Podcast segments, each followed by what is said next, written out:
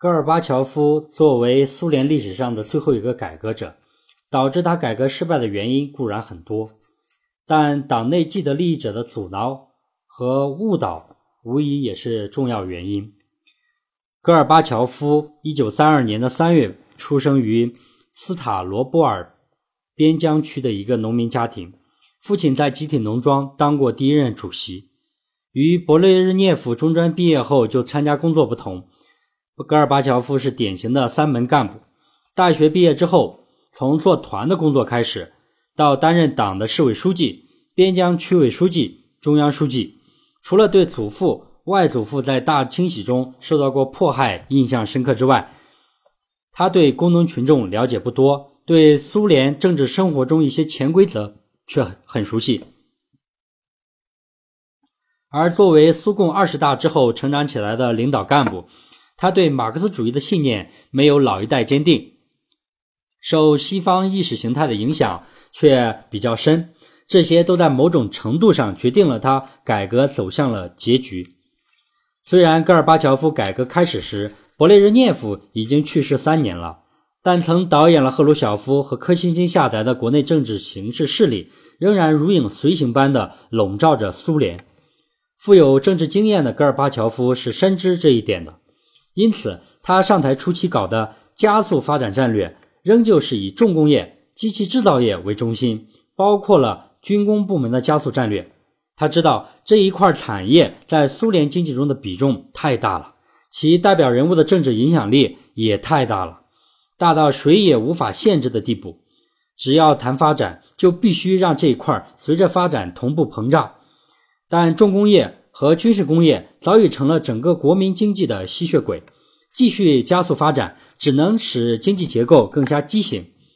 据美国《时代周刊》报道，一九八八年苏联的机械产品中有百分之六十二是重武器，消费品占的比例很小。在这样的经济结构之中，想要更多的生产消费品，解决群众反应强烈的消费品短缺、花色品种少。质量差的问题几乎是没有可能的。同样，戈尔巴乔夫将目光再次转向企业扩权、加强物资鼓励、提高利润作用的改革时，回归一九六五年的柯西金改革方向也必然遇到了参与搞垮柯西金的管理部门和军工企业的明拖暗扛，导致改革在原地空转。一九八六年九月，戈尔巴乔夫在政治会议上说：“人们常说。”党的改革路线是得到支持的，做出的决定也是正确的，但是并非总能得到贯彻。在一九八八年的苏共第十九次党代会上，他进一步提出，经济改革的阻力主要来自于障碍机制，它注定使当时正在进行的改革归于失败。他表达的比较隐晦，实际上指的就是以传统的政治体制为阵地和依托，反对和阻挠改革的党内既得利益集团。这也是他毅然转向政治体制改革的主要原因。为了顺利推行其改革路线，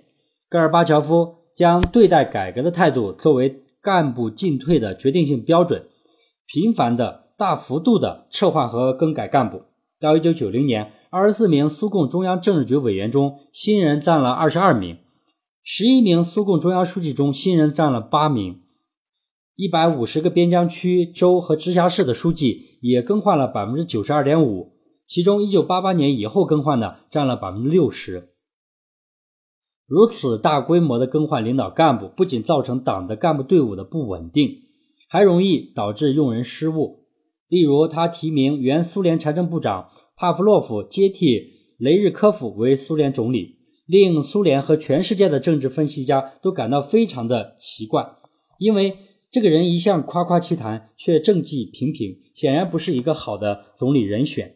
果然，他上台不久就宣称要打击影子经济，建议停止1961年版五十卢布和一百卢布的大额钞票流通。结果不但没有打击影子经济，反而造成民怨沸腾。给激进的民主改革派平白送去一份政治礼物，在后者尖锐的指责之后，帕夫洛夫的辩解更令人大跌眼镜。他说：“这样是为了阻止外国银行的阴谋，因为他们掌握了八十亿卢布，打算将这些卢布突然投放苏联，把苏联经济搞垮。帕夫洛夫近似梦一般的胡言乱语，遭到了国内外的一致嘲笑，就连克伯格也赶紧发表声明，表示不知道外国银行有此阴谋。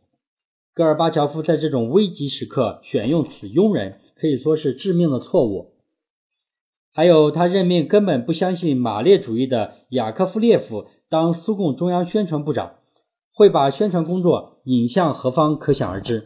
还有一些退化变质分子、投机分子也投戈尔巴乔夫所好，盯着改革旗号，趁机占据了党的各级领导岗位，使党的颜色逐步发生了变化。因为这时候改革的社会条件已经发生了很大的变化，勃列日涅夫时期特权阶层的扩张和腐败活动的蔓延，使党和政府的公信力受到很大的损害，社会情绪在向着偏激方向发展。以叶利钦为代表的激进民主派，既不必背负苏共主流派的沉重历史包袱，又不是要面对现实问题承担责任的掌权派。他们具有很强的蛊惑性和煽动性的言论，很容易夺取到社会中下层的支持。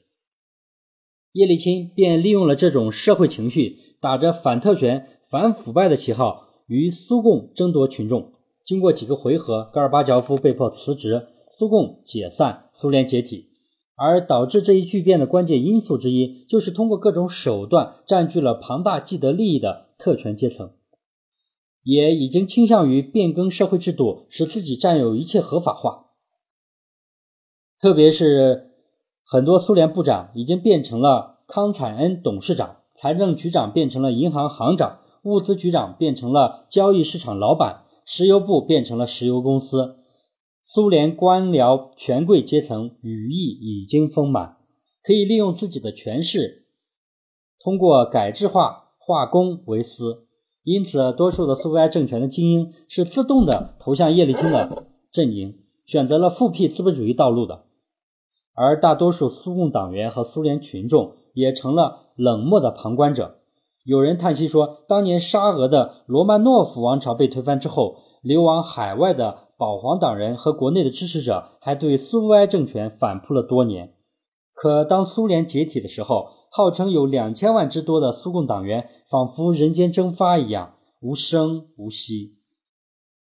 就因为在他们的眼中，这个被既得利益集团把持了的党早已经不是他们的党了，人民群众也不认为这是他们自己当家做主的国家。苏联解体之后，前苏联苏共领导人戈尔巴乔夫在反思自己的错误时承认。失去了人民的支持，就失去了主要的资源，就会出现政治冒险家和投机家。这是我犯的错误，主要的错误。应该说，这是他从切身体会中做出的沉痛反思。可惜为时已晚。尽管戈尔巴乔夫新思维由改革变成了改向，又由改向变成了改制，但必须看到。戈尔巴乔夫在很大程度上是被党内和社会上这股潮流牵制走的。尽管他对西方政治势力存在很大的幻想，甚至迎合了他们的一些要求，成为引发东欧巨变和苏共垮台的千古罪人，但他改革的初衷并不是存心要推翻共产党，要搞垮社会主义的苏联，只是后来已经身不由己。他是作为改革的践行者开始，以改革的失败者告终。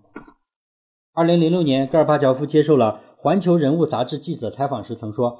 我给中国朋友的忠告是，不要搞什么民主化，那样不会有好结果。不要让局势混乱，稳定是第一位的。”谈到苏共垮台，他说：“我深深地体会到，改革时期加强党对国家和改革进程的领导是所有问题中的重中之重。”在这里，我想通过我们的惨痛失误来提醒中国朋友。如果党失去对社会和改革的领导，就会出现混乱，那将是非常危险的。我们在没有准备好的情况下，使苏联社会大开放，在残酷的国际竞争之下，国内工业受到了致命打击，极少数人一夜暴富，敛财数额之巨，仅次于美国的大亨，而赤贫的人数却远远超过了苏联时期。在这个方面，中国处理得很好。中国沿海省份和地区发展的速度快。中西部相对发展的较慢，中国领导人现在号召开发西部和东北地区的决策完全正确。从戈尔巴乔夫这番话来看，他对自己的过失是有所反省的。